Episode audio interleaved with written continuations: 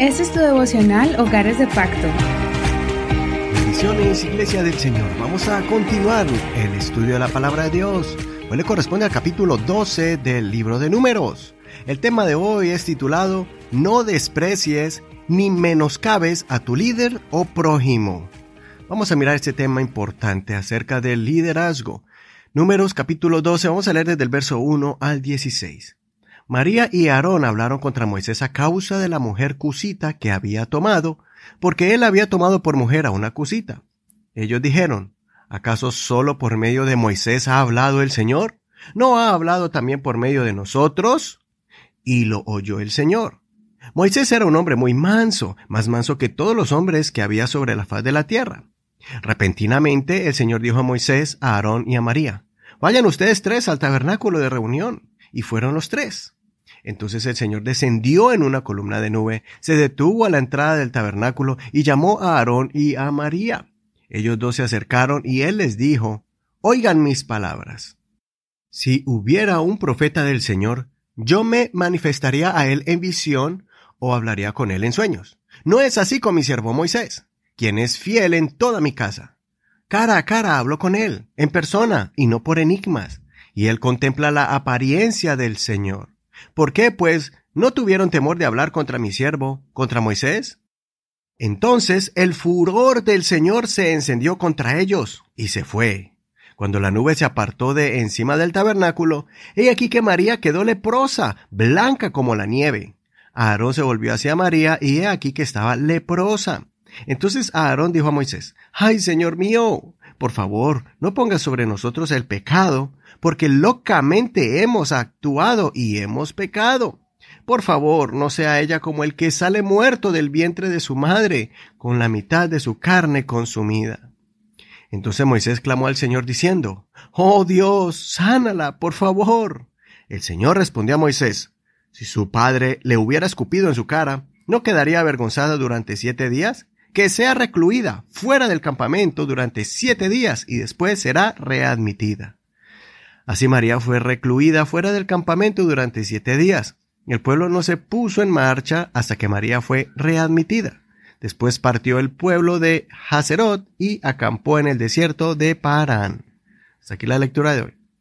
Este capítulo es muy especial y es un caso muy delicado acerca de la murmuración en contra de la pareja de un ser querido. Pero más que eso, la razón era utilizar la desaprobación de la pareja de Moisés para menoscabar su liderazgo. Menoscabar es hacer que disminuya una cualidad positiva de cierta cosa. Es causar descrédito en la honra o la fama de una persona. María, la hermana de Moisés, por alguna razón se sintió intimidada por Séfora, la esposa de Moisés, posiblemente porque ella era de tez morena también porque era madianita y se veía diferente, porque no era descendiente de Jacob, o sea, no era judía, o porque tal vez estaba tomando una posición más activa en el liderazgo con Moisés en medio del pueblo, y María la usó como pretexto para menospreciar el liderazgo de Moisés.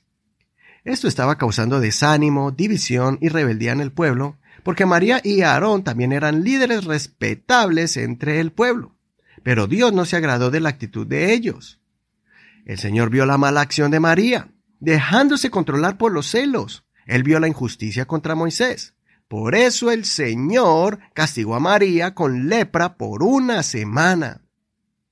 María y Aarón estaban menospreciando a su propio hermano, con quien Dios hablaba directamente.